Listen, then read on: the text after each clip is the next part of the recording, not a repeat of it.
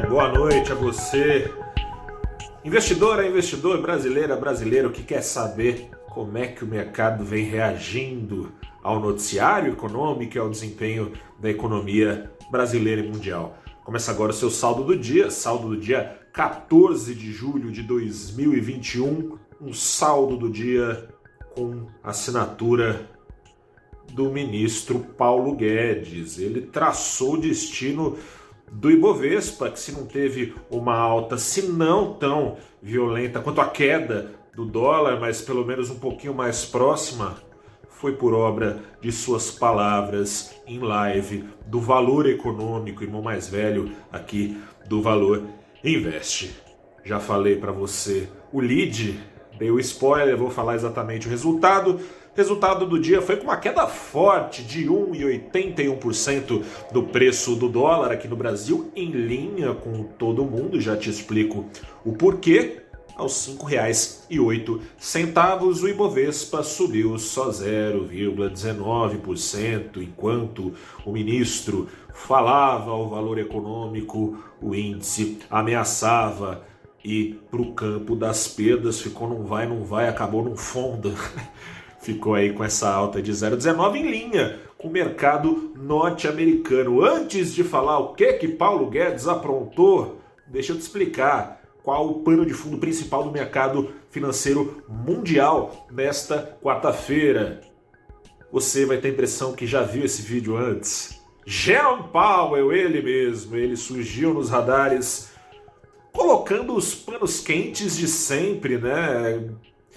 Tá cansativo até essa coisa, né? O mercado teme que os juros sejam ainda mais antecipados do que já foram, uh, a alta dos juros do que já foram lá nos Estados Unidos. Jerome Powell surge para pôr panos quentes. O mercado teme quando a inflação vem acima do esperado, como veio ontem mais uma vez lá nos Estados Unidos uma aceleração até bem importante, né? O mercado imaginava que entre maio e junho viria uma queda de 0,6 para 0,5, veio uma alta para 0,9, né? Quase o dobro ali da expectativa.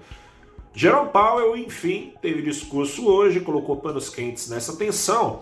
E os títulos do Tesouro Americano de longo prazo que subiam ontem, caíram, e nessa gangorra as ações subiram lá nos Estados Unidos, é, não tanto, é, com tanta firmeza, mas ainda assim na maior parte do dia em alta. O Ibovespa ficou empates ao sabor então do fluxo estrangeiro, fluxo estrangeiro que foi responsável por essa queda forte do dólar, porque embora o Ibovespa tenha ficado de lado, a maior parte das ações do índice subiram, ou seja, foram as compras, os estrangeiros que andavam um pouquinho sumidos, com o aviso de Jerome Powell que tá tudo bem, tá tudo bem para ele, né? Enfim, é, de que a inflação lá é um pouco mais alta mesmo, ela é menos temporária do que se pensava, mas que ele segue tranquilo. Com isso, o investidor imagina que não será antecipado mais uh, do que tem sido esperado. Então, uh, a chuva de estímulos por lá, o fim dessa chuva de estímulos uh, não vai ser antecipado. Continua o investidor voltando a tomar risco aqui no Brasil. Foi igual, 54 das 84 ações do Ibovespa apontaram para cima.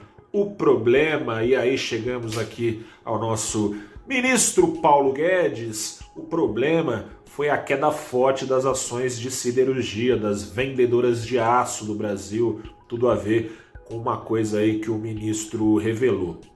Ações das empresas de siderurgia em forte queda, a maior delas da CSN, uma queda de quase 4%, responderam por 10% das negociações uh, das ações do Ibovespa queda forte que foi incentivada pelo aviso do ministro de que ele fez um acordo, segundo ele, informal, com as empresas de siderurgia.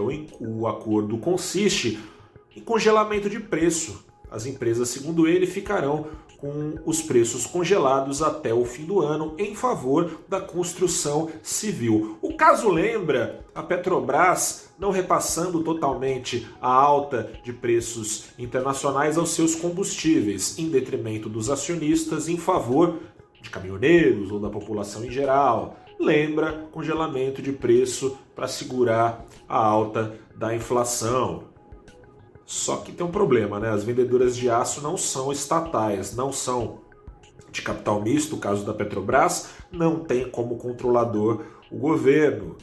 A maior parte das ações está na mão de acionista, né? Quem compra e vende ação é, na bolsa.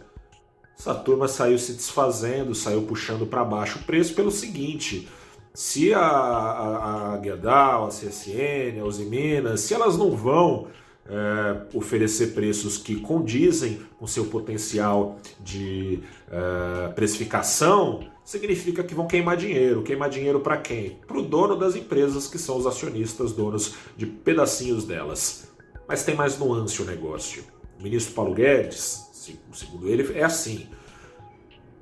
Deixou no ar aí áreas de chantagem, né? Ele falou que é, conseguiu isso, conseguiu que as empresas vendedoras de aço mantenham seus preços congelados sob uma ameaça de não, é, sob uma ameaça de se assim não fizerem, baixar a tarifa de importação do aço para trazer mais concorrência. Então ficou uma barganha aí revelada por ele meio esquisita, trouxe um mal-estar no mercado e pega mal de maneira geral pelo seguinte, né? É, já vem desde o ano passado é, com vira e mexe demonstrações de que esse governo não é tão liberal quanto se pensava. E aqui eu não estou fazendo juízo de valor, mas ao fim e ao cabo, a verdade é que a maior parte dos investidores uh, do Brasil, do mundo, comungam da cartilha liberal e esperavam, no caso do Brasil, que o ministro Paulo Guedes rezasse por essa cartilha. Congelamento de preço, o Brasil tem um fato histórico